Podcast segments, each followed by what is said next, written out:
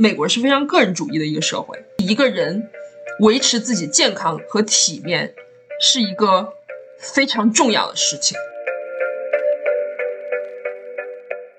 凯博文曾经在中国研究过神经衰弱这么一个事情。神经衰弱是一个非常有中国特色的病。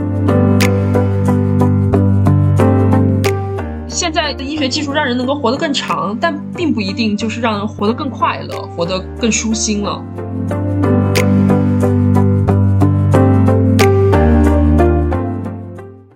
大家好，欢迎收听二维五码，这是一档科技评论播客，我们关注科技对人与社会的影响。我是本期主播建飞。二零二零年初，新冠疫情突然来袭，这可能是在进入现代社会之后，人类第一次集体面对同一种疾病。为什么说是集体面对呢？疾病从来都不仅仅是生物学意义上的异常生命活动的过程，更是一种社会性的存在。因为我们总是以某种特定的框架来看待疾病，但在医疗高度发达的现代社会，社会的主流群体或者直接说中青年，似乎距离疾病非常遥远。这实际上造成了许多问题。很多抑郁症患者不敢让别人知道自己得了抑郁，因为害怕被别人误认为是脆弱。很多艾滋病患者不敢透露自己的病情，因为人们总觉得艾滋病意味着不节制的生活。很多乙肝病毒携带者也不敢公开身份，即便乙肝病毒在日常生活中基本不会传染。在新冠疫情肆虐的当下，假如一个人感染了病毒，也有可能被指责平时没有好好戴口罩。病人明明已经承受了身体的痛苦，为什么那么多人却习惯于指责病人？甚至有些病人会因为患病而感到自责，这与疾病叙事有着极大的关系。我们的社会文化、我们的媒体机构、我们的医疗专家、我们的病人自己叙述疾病的方式，深刻地影响着我们对疾病的认知。理解疾病是如何被讲述的，实际上是一个解放认知、回归理性的过程，但这也是一件挑战成见、需要勇气的事情，并不容易做到。本期二维五码，我们邀请到了乔治亚理工大学科学技术与社会研究博士候选人李子，和我们一起聊一聊疾病叙事的话题。啊，李子先跟大家打个招呼，然后做一下自我介绍吧。大家好，我叫李子，我现在正在美国的乔治亚理工大学。攻读科学社会与技术研究的博士学位，这是一个比较跨界的一个专业。我们用社会科学的角度，用人文学科的角度去研究人和科学知识和技术手段，以及和这个世界之间产生的各种各样的联系，去呃分析这些东西，呃到底都是怎么样子来影响我们的社会的。我的一个研究领域呢，就是健康。科技以及生活之间的关系，呃，特别是健康关系到各种各样的知识，人去如何去理解疾病，如何去理解人的健康在我们生活当中扮演的角色，也会用各种各样的理论工具呢去看待健康。它不仅仅是生理方面的一些疾病，更是和社会的。各种各样的机理，各种各样的组织是紧密的联系在一起的。然后，不同的社会文化、不同的社会结构，也会催生出对于疾病的不同的看待模式以及处理的方式。对于我们大多数的听众来说的话，可能“疾病叙事”这个词相对来说还是比较陌生。能不能先跟我们去科普一下，到底什么是疾病叙事？疾病为什么会和叙事这个词去搭起来？它组合起来之后意味着什么？疾病叙事用英文讲是呃 illness narrative，其中需要注意的是，英文当中用了 illness 这个词，呃，而不是 disease，因为我们说一般说疾病都是呃你得了什么病，你被诊断成了什么呃有什么问题，然后我们会会说你呃比如说什么 disease，呃 cancer 有癌症就是一种 disease，但是呢 illness 是一个更加从个人的体验角度出发的。一个词，一般人们会在生活当中说 "I'm ill"，就是这个 ill 不是说我被诊断出来了什么问题，而是我身体感觉到了不舒服，我觉得难受，呃，我觉得我觉得不行，我觉得我觉得我的生活在在发生变化。illness 它的含义更加的是从一个人的感受出发，而 illness narrative 呢，就是说我得了某种病，或者是我得了某种病还没有被诊断。或者是我得了某种病被诊断了之后，我觉得它的含义是没有办法被某一个症状、被某一个诊断的一个疾病的一个名字所涵盖的。它涵盖的是一个人在人生当中的一个体验，就是说这个病对于这个人来说到底意味着什么？这个病在这个人的生活长河当中到底在产生什么样子的影响？而 narrative 当中，既然要有叙事，就它就是一个故事，就是我们的生活都是一个故事，我们怎么去把这个故事给说圆？就是我得了这个病，为什么是我？为什么轮到了我？我面对这个疾病，我要做一些什么？我如何去界定自己的身份？然后我如何在这一整段疾病的一个过程当中，不管是痊愈也好，不管是它是慢性病也好，不管是最后我是因为这个疾病而走向死亡也好，我怎么样子去把这个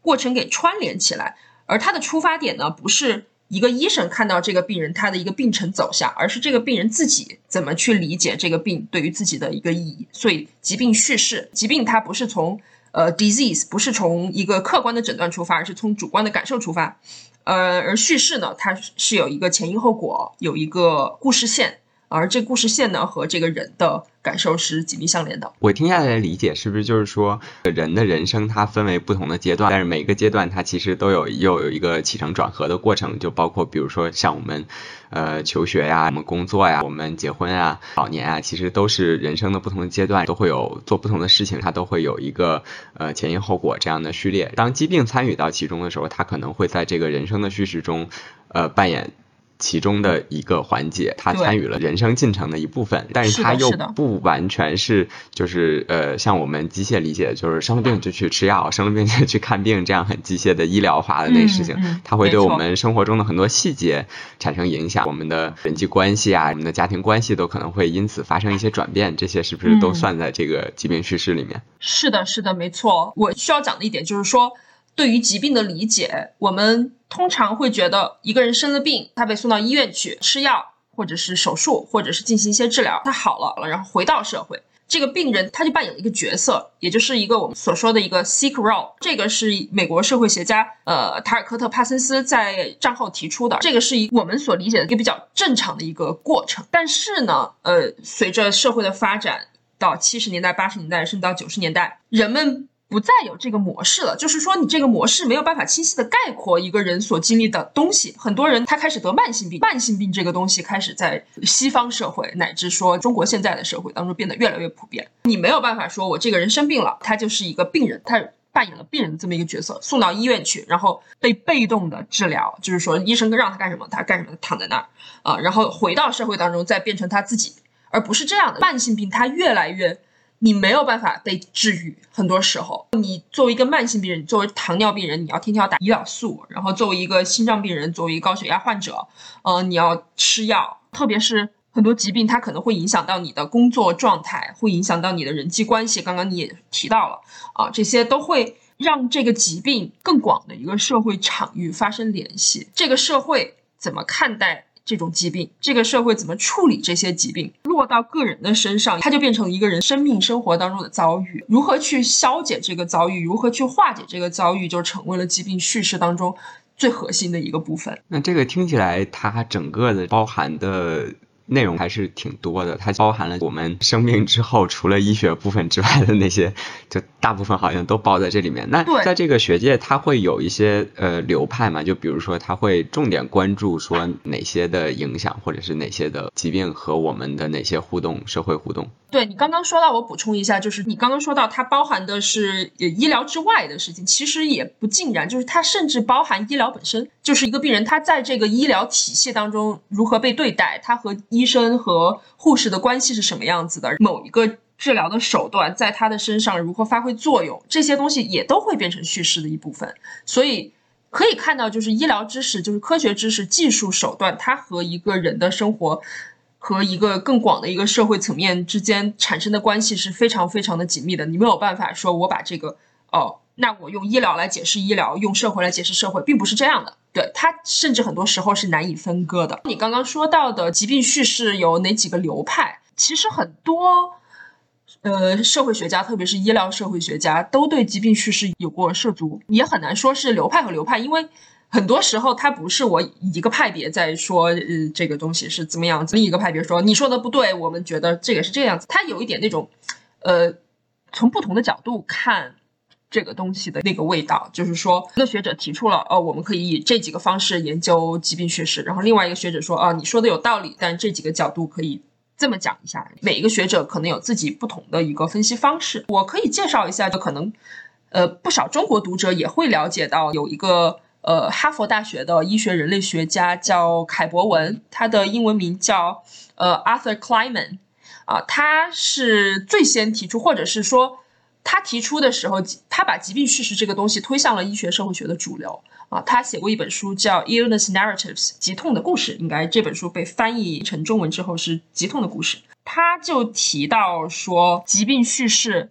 它分很多个层面，一个层面就是说，你对于一个症状的理解是不同的，不同的文化对于一个人如何去讲述他的症状，比如说我头疼，我头要裂了，或者是我身体不舒服，是怎么样子一个不舒服，这个层面。是有不同的文化之间有不同的讲述，然后说对于疾病本身的意义的理解，不同的文化有不同的一个讲述，一个人会把这个意义给吸收进去。在个人生活的层面呢，一个人他如何去讲述自己生活的遭遇，又是另外一个层面的事情，就是从细处，然后到从症状到疾病，再到一个个人生活的境况，它有一个层次去分析。一个人是如何经历疾痛的？也有另外的一些学者，有一个学者，他叫呃亚瑟·弗兰克啊，他也是一个非常著名的，他可能和凯博文是同一时期的，呃，都是上世纪八十年代末九十年代初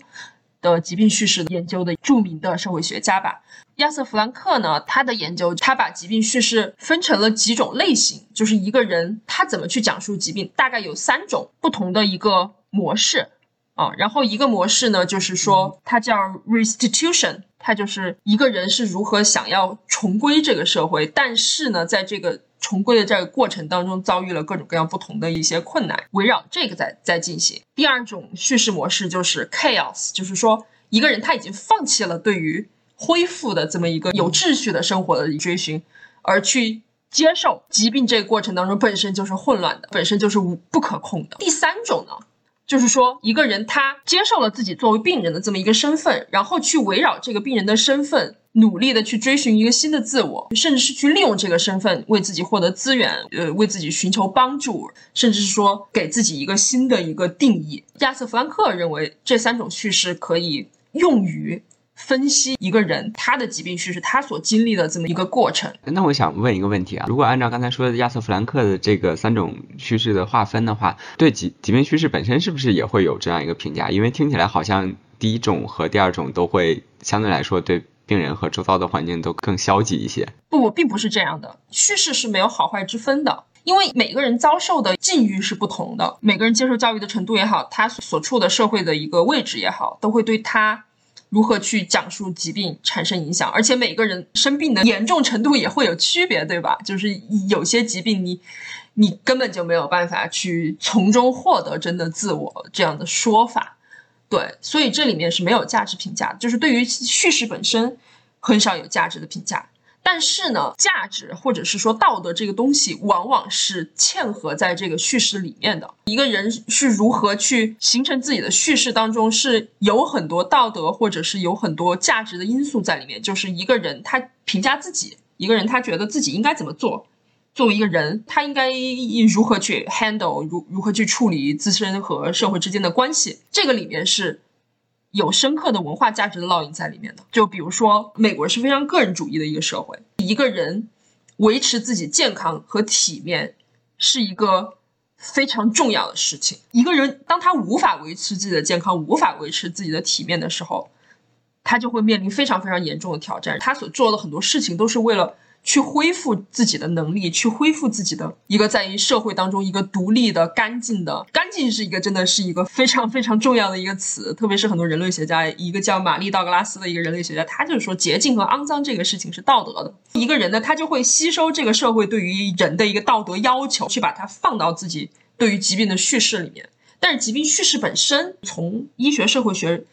的研究本身来看，每个人都有每个人不同的境遇，这个方面是没有道德评价的。那从这个呃研究的角度上来讲，一般是通过什么样的方式去做疾病叙事的研究的呢？嗯，绝大部分疾病叙事研究是定性的研究，就是不是通过收集数据呃，而是通过跟人访谈、观察、聊天，各种各样具体的接触，去获取文本和那个环境。就是最终还是会回到文本上。最重要的是，对于文本分析的方式呢，可能和其他一些社会学的学科不一样。举个例子，就是说，我想研究一个人的疾病叙事，和研究一群人，比如说他对于一个疾病的态度。后者呢，就是我要研究一群人对于疾病的态度，我可能是我去访谈每个人，有一个提纲，然后我问他 A B C D E，问完了之后，我把它放到一起，然后去看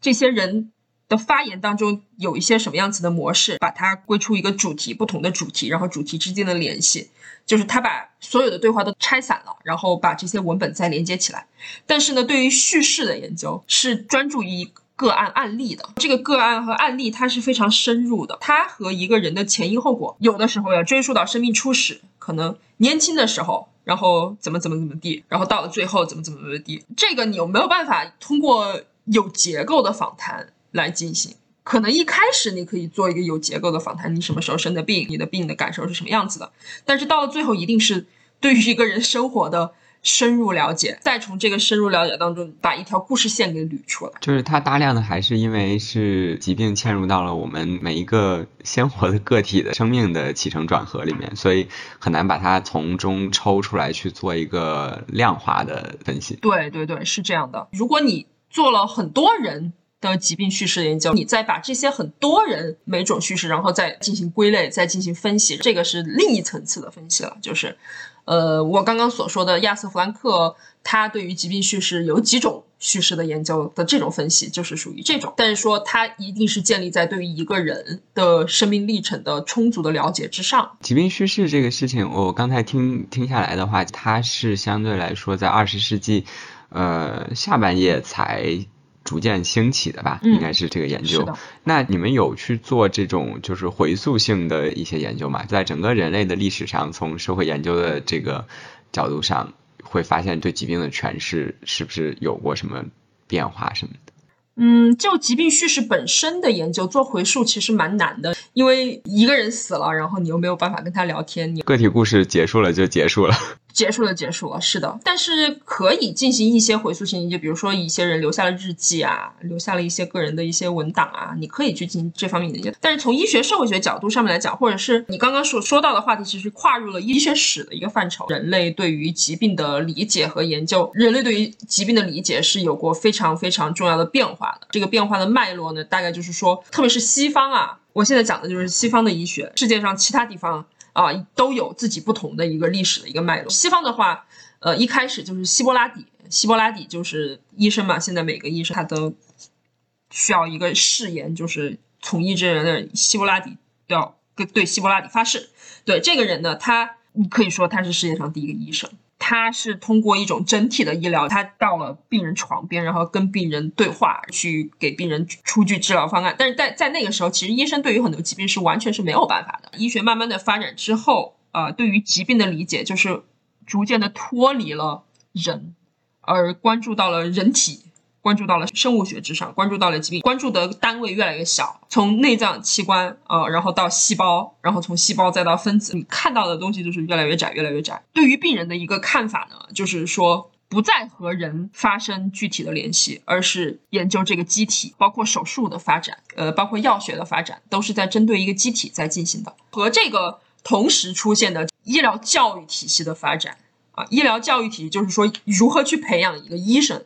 然后。希波克拉底他自己是一个非常具有同理心，因为没有办法，但在那个时候，医学对于人没有办法。你想要治愈病人，你必须要充分体恤病人的感受。但是到了后来，生物医学发达之后，你没有必要再去跟病人进行交流了。你要给病人手术，你把麻醉了，扔到手术台上，病人什么都不知道。对，就会有这样的一个过程。然后就是说，对医生的培养，医生不用再坐在病人的床边啊，医生需要了解各种各样的。科学知识，医生需要在医院里面工作。在大概是在十八世纪末十九世纪初的时候，这个医疗体系就开始源源不断的培养现代化的医生啊，然后才是我们现在熟知的这么一个看病的一个过程。但是呢，疾病它变得慢性病越来越多，包括精神疾病也越来越多。这个又催促人们又去重新的思考，你没有办法把病人从他的社会的环境当中给他摘出来，把他扔到手术台上就完事儿了。啊，人们就开始重新的思考，我们可能要重新的去，呃，捡回呃希波克拉底老祖宗他们留下的一些东西，甚至是说从呃从中医或者是从其他的一些地方的文化当中吸取如何去对待呃生病的人的这么样子的一个过程，再去反思我们现在啊疾病叙事能够对我们现在的医疗产生什么样子的影响，它能够如何去提高照护，不仅是治疗，还有就是照护的一个质量，因为很多时候你。得了慢性病之后，你的治疗只是你的呃你经历的东西当中一个非常非常非常小的部分，但是大部分都是照，都是需要大量的和人的一个呃元素去打交道的。对，说经历了这么样子一个呃这个过程，我是大大的简化了，我就没有办法去，但是大概从这个疾病叙事的角度上面来讲，是有这么样子一个发展的过程的。这个也让我想起自己的。呃，个人经历，我也是，呃，前两年在去治疗一个疾病的时候，才知道有一个治疗方法叫化疗，它不是癌症的那个化学疗法，那个化疗是说话的话，就是医生在那个诊室里面跟你说十五分钟，或者是说三十分钟这样子，关于你的疾病，这个疾病对你生活的影响，你应该怎么吃药，这个药可能有什么样的副作用，给你带来什么样的问题，但是你还是应该吃，因为它给你带来的好处是什么样的，这个疾病有可能治不好，治不好最差的结。结局是什么样的？如果要是治好了的话，大概需要多长时间？就是这样很繁琐的事情。就在第一次听说这个化疗之前，去医院看病的话，基本上都是啊排队三十分钟，三分钟 开一个药出来就 结束了。对对对，感觉医生不是在和我打交道，是在和我身上的病打交道。我反而并不是很重要。是的，这个也是会有一个挺现实的问题啊。当我们说要重新去关注整体、关注病人和在这个社会中这个完整的叙事的时候，那其实不只是中国吧，中国可能会更严重一点。医疗系统的压力一直还是蛮大的，大部分情况下我们还是要处于那种排队两小时，医生三分钟把病看完的这个状态。那就是对，在这种高压情况下，现在的这个疾病叙事它怎么展开？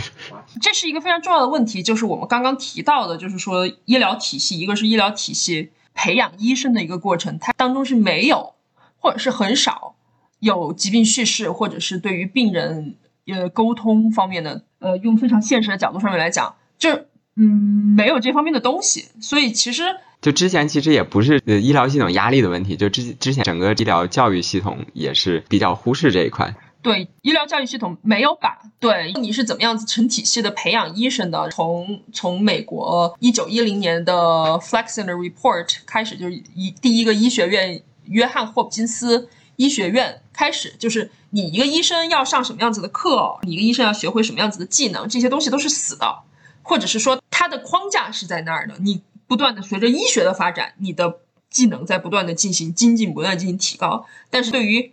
医生作为一个社会角色的这么样子一个培养，它始终是缺失的。放在中国的语境下面来讲的话，医疗医疗资源过多的集聚于大医院，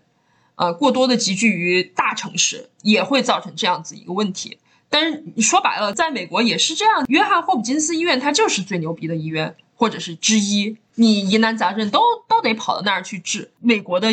医学院体系它集聚了。极大资源是非常的不平等的，这个也和和 Flexner Report 就是约翰霍约翰霍普金斯医院当时建立也是有关的。当时建立的时候，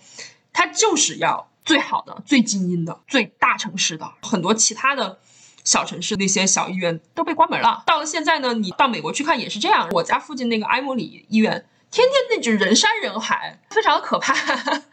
但是呢，医生自己的诊所也是，你一个医生你是依附于这个医院体系，然后。或者是这样，你才能有客源。在美国，医疗市场化就是这个，才会有客源。呃，你自己开一个小诊所放在那儿，没有人去。对中国的话呢，可能是初级医疗资源不够，很多医生，绝大部分的好医生都在大医院，大医院人又特别多，你一进去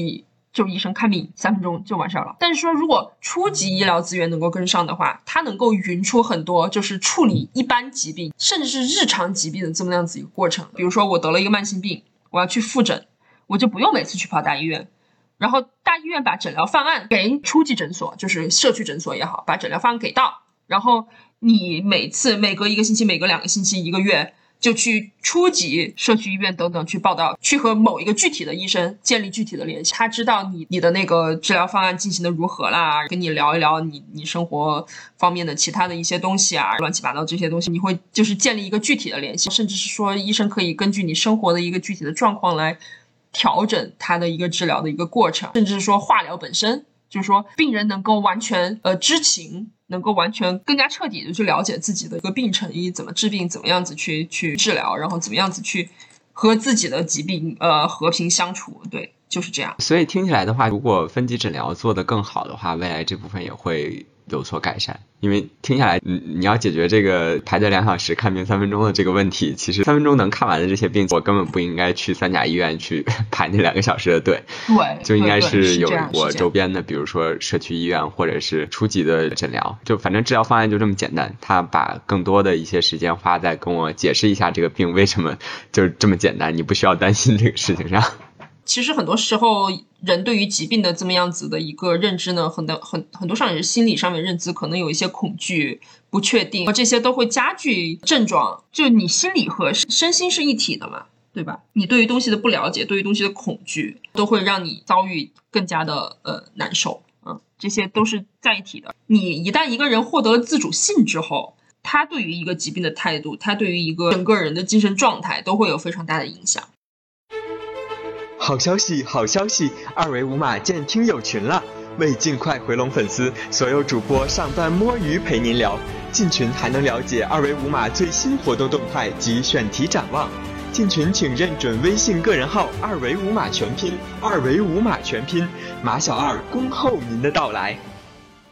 那现在除了医疗体系里面的，就比如说医生、护士之外，还有哪些主要的社会角色或机构，它是在承担着不同的疾病叙事类型的塑造上呢？嗯，社会文化其实扮演了很很重要的角色。一个社会它的对于疾病的理解，就是历史上到现在对于疾病的理解，它就是已经深入到了每个人的认知当中。就是我之前提到，就是说对于疾病的道德判断。甚至是说，很多时候它是政治性的。凯博文曾经在中国研究过神经衰弱这么一个事情。神经衰弱是一个非常有中国特色的病，这个诊断它已经在西方已经消失了很多年了。但是到了中国之后，很多人他觉得自己头晕，觉得自己不舒服，他会到内科去，而不是去精神科，他到内科去。然后让内科医生给出诊断，内科医生就是说你神经衰弱，你回去休息。凯博文分析了大量的这个诊断描述，他就说这神经衰弱它就是一个框子，但是所有这些病人都是，你看他的症状，他就是这个是抑郁症，这个焦虑症，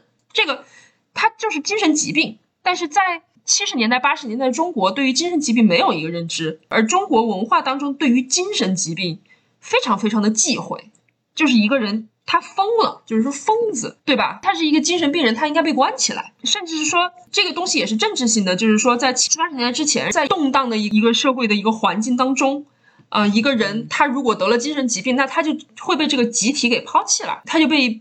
被完全排除在了这个集体之外。这个对于一个人的生存来说是非常可怕的一件事情。对，所以说人们就不愿意去承认自己有精神疾病，而是说我神经衰弱，这个是肉体的。这个是我我我脑子里面有几个神经，它它弱，你把它养一养，然后你把它休息休息，它就会恢复。如何去形成这个叙述？一个人如何去理解自己到底经历了什么？他这个文化上面的东西，它是非常深层的啊，甚至说有的时候是政治的，不仅仅是医生。医生他当时他给出的诊断就是神经衰弱，医生也不会去说你是抑郁症。当时精神疾病在中国是非常的不受待见的，可以这么说。包括其实现在的话，也有很多人。对精神疾病是非常讳疾忌医的。对对对，是这样，是这样，也是一个社会对于一个个人的一个要求吧？怎么说呢？就是啊，你不开心那是你的错，你应该开心。对你应该想想尽各种办法去去维持你自己的一个好的一个状态，然后如果你不能，那就是你自己的问题。社会文化对于个人的要求也是在那儿。我们之前谈到了这个西方的疾病叙事的一些历史上的变迁，也谈到了在不同的地区、国家和文化是会对疾病叙事有影响的。那具体来说的话，你们会？对不同的国家和地区在疾病叙事上有一些差异化的研究吗？是有的，是相当多的，而且是呃，它一般都被归在医学人类学里面，就是去研究。我觉得这其实也有一点偏见，就是说非西方的一个疾病叙事的研究都被丢到了人类。这个说法就很西方中心主义。对，都被丢到了人类学里面，就是说它才是一个人。但是其实对西方本身就是疾病叙事也是有人类学的这个成分在里面的。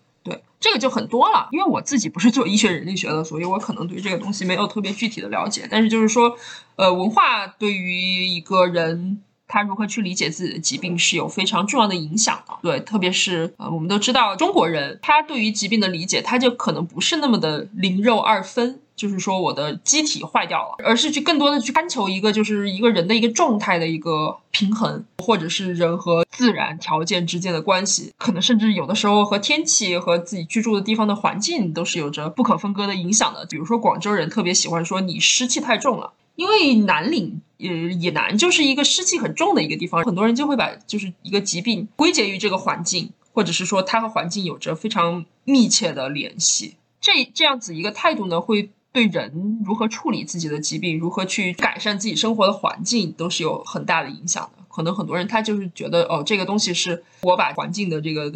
湿气给 吸收掉了，我应该去怎么样子去改善我自己居住的一个状况啊？对，它会形成自己的一个一个有特色的一个这么样子一个叙事。我自己的研究当中，很多人也会提到，哦，我要想要保持一个好的一个状态，一个状态。但是这个状态，你去问他这个状态具体的指什么，很多人都会给出不同的答案，但是他们都会。指标就是这个身体精力充足，可以干什么事情都很顺利等等。它和这个状态的好和西方概念当中的一个绝对意义上的健康也是不一样的，就和指标好不是一个意思。对，也不是一个意思。对，然后很多时候状态我要怎么翻译成英文，都会让我需要思考很久。我要去解释一下这个状态，这个 status being 到底是什么。这个就让我想起来，呃，也是呃当下就很有争议的一个话题，就是总是把这个。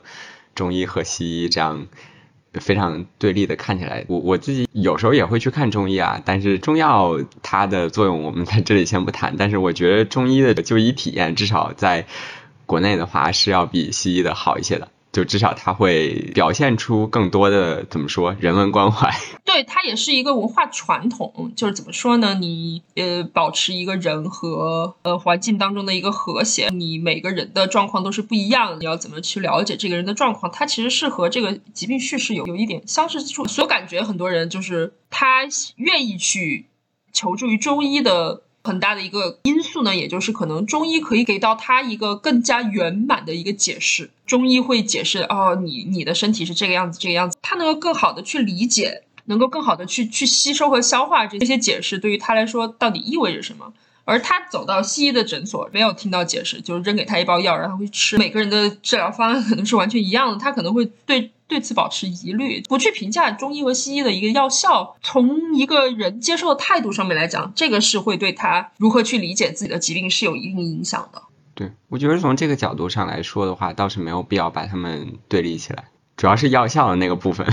对我们谈药效的时候，都是群体的在谈，就是说这个药通过了双盲实验，它的药效是数据上显著的，这个是有效的。但是它也是一个群体上面的数据上面的一个分析，它在科学上面确实是。你可以这么讲，但是落到每个人身上，他又不一样了。特别是每一个人，他对于自己的药，对于如何吃药有什么样子的理解，或者是他能吃什么药，不能吃什么药，买得起什么药，买不起什么药，这些都会对他自己如何去圆融自己的叙事产生影响。很多人他觉得自己吃不起那么贵的药，他就觉得这个贵的药啊没用啊，不用吃。对，就是觉得我我自己强身健体就好了，这个都会有影响。但是它它不是药效能够完全说。所解释的，所以如果你想要深入个人的生活的话，一个抽象的数据上的一个药效是没有办法和一个人他自己具体的体验联系起来的。那所以在不同的疾病叙事类型下，它会对我们个人会有什么样的影响呢？或者是说，疾病叙事为什么现在又会变得非常重要？我印象特别深的，我给你举个例子吧。印象特别深的是凯博文在他的新书《照护》当中，用大量的篇幅讲到了自己，呃。在从医，甚至是在进行人类学研究的过程当中，呃，所看到的很多故事，有个故事特别触动我，是一个小姑娘，她浑身烧伤了，烧伤的话要进行清理，她每每周都要到病房里面来，然后让护士给她换药，要对伤口进行清理，这是非常非常非常非常痛苦的一个过程。烧伤的都知道，就是要把纱布揭开，然后再清创，再把纱布包上，这过程这个疼痛是常人无法理解的。对，换药病房外面的那个声音是听听一下就会觉得自己最好永远不要得这种病的那种感觉。对，海博文他当时还是一个实习医生，他没有什么话语权，他就只能不停的安慰那个小姑娘说：“好了好了好了，马上就要结束了，然后坚持一下坚持一下。”但是那个小女孩还是哭天喊地，让啊不要这样对我，你们赶紧出去。有一次，凯博文他就好奇，他就他去问这个小姑娘，他说：“你是怎么忍痛的？你自己平时你是怎么感受这个痛？你是怎么忍受它的？突然，这个小姑娘就不叫了，这个小姑娘就以非常平静的语调去形容她的痛。去去描述她的痛，再去说她是怎么样子忍受这个痛的。这个过程像是赋予了那个小女孩力量一样，让她自己把这个东西讲述出来之后，她自己也获得了去面对这个东西的一个勇气。这一段小小的一一段故事特别特别触动我，就是说，你把一个叙事的一个话筒交给病人之后，病人他自己就会获取力量。病人会自己去主动的去探索，去主动的去把这个东西握在自己手里，去主动的去面对，甚至是说很多时候去配合医生的治疗，而不是说担任一个被动的角色，而不是说去去无助的去在一个巨大的不确定性当中，或者是巨大的痛苦当中去承受。所以我觉得把把疾病叙事交给个人，甚至是赋予他们力量，是非常非常重要的一个过程。这个也是说过去对于疾病的叙事。很大的一个变化，特别是西方社会，就是乳腺癌这个事情，它的一个社会层面上的叙事有了很大的一个改变，是因为女性群体她们作为病人，她们站出来为自己争取权益的这么样子一个过程，也赋予了很多乳腺癌的患者以力量。对，然后乳腺癌从一个就是癌症不治之症啊，到一个现在可以被治愈，很多时候不管是手术也好，不管是放化疗也好。它的这个科技手段的一个一个变化和乳腺癌患者他自己，呃，能够去呃为自己争取权益也好，去为自己去积极的配合治疗也好，它也是不可分割的。这个东西也是和一个社会对于乳腺癌的看法有很大的一个改变。我们现在所看到乳腺癌很多故事都是非常积极向上的，呃，女性得了乳腺癌之后配合治疗，然后然后痊愈，然后获得社会的支持。对这个方面也是。这个疾病叙事，社会层面上的叙事和个人层面上的叙事，也对这个疾病的治治疗有着非常重要的意义。呃，从个人角度上来讲，我们这代中国人，嗯嗯，年轻人，应该怎么样去处理或者说看待我们终将面临的许多疾病和衰老的一些问题呢？就伴随着衰老带来的疾病的问题。哎，我觉得这是一个很好的问题，但是就是说。从社会学者或者人类学者的角度上面来讲，社会学、人类学很少给人开处方，他不会告诉你你该怎么去做，我只是给你解释有这么样子一个东西在这儿，这些东西现象发生的一个原因是什么样子的。但是落到具体的人的身上呢，每个人应该做什么，社会学家不会给出特别明确的建议，就是说哦，你应该一二三四五。呃，社会学不是。政策研究，政策研究的话，他会给给出一个政策建议。社会学的话，就是稍微就不是这样的。呃，从我作为一个社会学研究者，或者是我们这个学者群体也好，这个 community 也好，对于人的体恤，对于人的关心的，从这个角度出发的话，我觉得一个人如果有能力去理解一个疾病的，呃来龙去脉。然后借此机会了解自己生活，了解自己的身份，了解自己所处的一个社会的位置的话，呃，一个人会对自己的疾病可能有着更加完整、更加清晰的理解。在这个理解的这个角度之上呢，再进行思考，再进行说我我应该怎么样子去处理、去面对疾病对于我产生的影响啊？因为疾病其实很多到了现在，人们已经能够活过七八十岁、八九十岁，甚至超过一百岁。啊，你和疾病共存的时间也会变得越来越长。现在的社会风险又这么多，它不是支持一个人进行健康生活的这么一个社会。然后一个人要九九六啊，然后要面临各种各样的生活压力啊。现在的医学技术让人能够活得更长，但并不一定就是让人活得更快乐、活得更舒心了。啊，这些都是非常正常的，它也不是一个人所能完全掌控的。在了解到这一部分之后呢，再根据自己所的境遇、所处的一个社会的一个地位。呃，自己和社会之间的关系，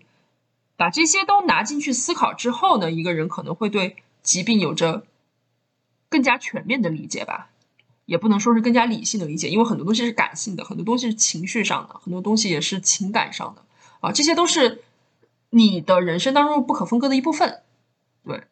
呃，而不不是去简单的去责怪一个病毒，或者是去责怪一个失常的一个器官，或者是责怪自己。啊，我觉得这个都是没有必要的。这个也让我想起之前我在呃得一个病的时候，医生跟我说的一个。话，当时治那个病的时候，他是有可能就是需要终身服药的。当时我才二十二十出头，就觉得二十出头就要终身服药的话，就觉得是一个天塌下来的事情。那个医生看我脸色很不对，他就说。现在医学就是通过终身服药的方式让你活到八九十岁了。你要是不想终身服药的话，就三十多岁就会死掉。是的，这有什么？你到三十多岁之后，你就算是没有这个病，你没有高血压吗？你没有高血脂吗？然后你不会肥胖吗？你不会尿酸高吗？就肯定会有的呀。你三十岁没有，四十岁也有；四十岁没有，五十岁也有。那你难道一得了这种病要终身服药，你就不活下去了吗？你要活下去的话，肯定就要吃这个药。就当时他说这套话的时候，哇，行云流水，对我是，嗯，对对。然后说完了之后，就是让我感觉茅塞顿开，就一下对终身服药和对疾病本身的看法就有了一个巨大的改变。是这样，没错。然后，而且，并且，我觉得它其实也确实不是一个理性上的改变，理性上都是你要吃这个药嘛。嗯。反正你要治这个病，你就要吃这个药。那无非是你在非常抗拒的情况下吃这个药，然后拖拖拉拉的。你感性上的去理解它。对，还有一种是你很愉快的接受了这个事情，你就吃了。如果能好，那是最好的。如果好不了，那你就一直吃，也不会给你带来不开心的事情。我觉得它就不是一个理性上的事情，但是对感情上真的是巨大的改变。嗯，是的，没错。感谢李子今天和我们的分享，也感谢大家收听本期节目。您可以在小宇宙、QQ 音乐、苹果 Podcast、呃蜻蜓 FM、喜马拉雅、荔枝等平台搜索并订阅二维码，也欢迎通过留言、评论等方式留下您的宝贵意见。我们下期再见。